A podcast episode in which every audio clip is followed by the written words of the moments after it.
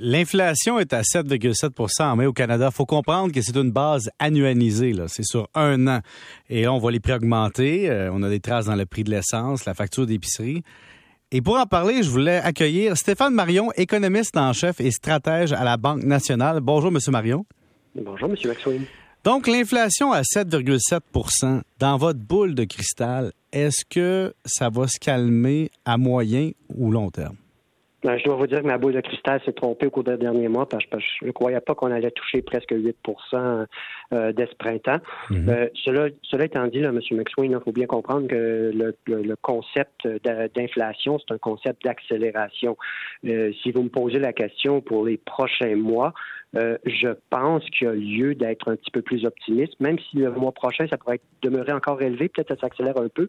Par contre, je dois vous dire là qu'il y a certains éléments qui pointent vers une décélération. Le prix du bois d'œuvre est en forte chute, 50% depuis quelques semaines. Euh, le prix du cuivre est en baisse de 20 Il y a une possibilité que la Chine est en train de rouvrir son économie. Pour la première fois depuis le début de la pandémie, j'ai finalement une baisse des coûts des transports par conteneur qui pointe à l'horizon. Donc, tout ça laisse présager une accalmie au niveau de l'inflation, mais on va demeurer au-dessus de 2 pour un bon moment. Puis, écoutez, la Banque du Canada va monter euh, les taux euh, d'intérêt de façon assez agressive au mois de juillet, 75 points de base très probablement. Et, ça, évidemment, nos auditeurs, ça fait peur un peu parce qu'on a d'un côté, on a nos taux variables, hein, notre prêt hypothécaire variable, qui est très influencé par le taux directeur, qui est encore sous le taux fixe présentement qui est vendu sur les marchés. Puis il y a le taux fixe qui est orienté par les taux obligataires à le 5 ans. Donc ma question, c'est les, les gens qui vont payer prochainement du 5% dans leur taux fixe et que le taux variable va rattraper tranquillement, est-ce qu'on a un espoir, vous dites, garde, ça pourrait monter à du 6, 7, 8. Est-ce que la Banque du Canada va être agressive longtemps? Je ne pense pas qu'elle va répéter les erreurs des années 70 où elle avait monté ses taux d'intérêt au-dessus de l'inflation on s'entend que si elle devait euh, répéter cette erreur-là, ce serait douloureux pour l'économie pour, puis pour les propriétaires. Moi, je pense que le taux directeur de la Banque du Canada va doubler pour se diriger autour de 3% Puis après ça, M. McSween, ça devrait se calmer. Puis pour les gens qui sont à taux fixe, je pense que le marché obligataire a déjà anticipé les mauvaises nouvelles, puis les augmentations sur le taux fixe vont être beaucoup moins élevées. Puis en fait, on a peut-être déjà atteint un sommet sur le taux fixe. Donc, c'est vraiment les gens à taux variable qui sont un petit peu plus euh, vulnérables pour les, euh, les prochains les prochains mois. Donc, implicitement, ce que vous êtes en train de me dire, c'est quand les gens voient, par exemple, un taux fixe à 4,8, 9 ou 5% ils doivent pas aller courir nécessairement à la banque pour le geler en se disant ça va être à 8, 9 plus tard. Là. Selon votre, votre pensée, on ne serait pas là dans un contexte où il y a cette fameuse réouverture de l'économie chinoise, puis le prix des denrées cesse d'augmenter, que le prix du pétrole se redirige vers 100 dollars. Donc, le euh, bémol est là le bémol est là. encore une fois, une accélération à partir de maintenant est beaucoup plus, beaucoup plus, euh, je suis beaucoup plus sceptique par rapport à une accélération. Donc, au niveau des taux fixes, je vois peu de hausse euh, pour les prochains mois. Donc, ça, je pense que c'est une bonne nouvelle parce qu'il faut bien comprendre qu'à peu près 25% du parc hypothécaire qui se, qui se, renouvelle à chaque année. Puis, euh, les gens à taux fixes euh, devraient faire euh, auront un certain choc de paiement, mais faut pas faut pas ambitionner de penser que les taux fixes vont doubler à partir de maintenant. Et que l'économie pourrait l'absorber.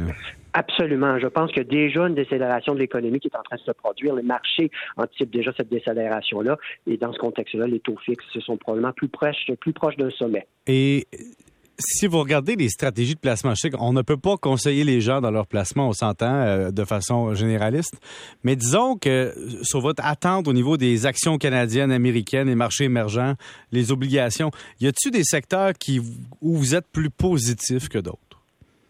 Moi, en général, je suis plus positif pour le Canada parce qu'il faut bien comprendre que le choc d'inflation qu'on subit présentement, c'est un choc d'offres qui est euh, fortement attribuable avec euh, ce qui se passe au niveau du conflit ukrainien, qui impacte le prix de la nourriture et euh, de l'énergie. Donc, historiquement, je vous dis pas que la bourse fait nécessairement toujours des rendements positifs en stagflation, mais sur une base défensive, si vous voulez avoir une exposition à la bourse, ben, le Canada a prouvé par le passé qu'il y a une structure économique qui s'en tire mieux que les autres pays au niveau de, de, de la stagflation où je peux avoir une surperformance de son marché boursier par rapport aux autres marchés. Donc, le Canada est une façon de jouer défensivement si vous pensez que la stagflation est un scénario euh, avec lequel on doit composer pour encore quelques temps. Quand on regarde euh, les goulots d'étanglement en Chine, la guerre en Ukraine, euh, la, post-COVID, puis la pénurie de main-d'œuvre, est-ce que ce sont tous des facteurs qui sont, selon vous, encore pesants? Ou vous me dites tantôt que la Chine, c'était un petit peu moins un problème, mais les trois autres sont-ils encore très, très pesants dans notre analyse de l'inflation? Ah, je vous dirais, M. McSween, que la Chine est encore très pesante euh, dans tout ça parce qu'ils vont, ils vont à peine réouvrir leur économie.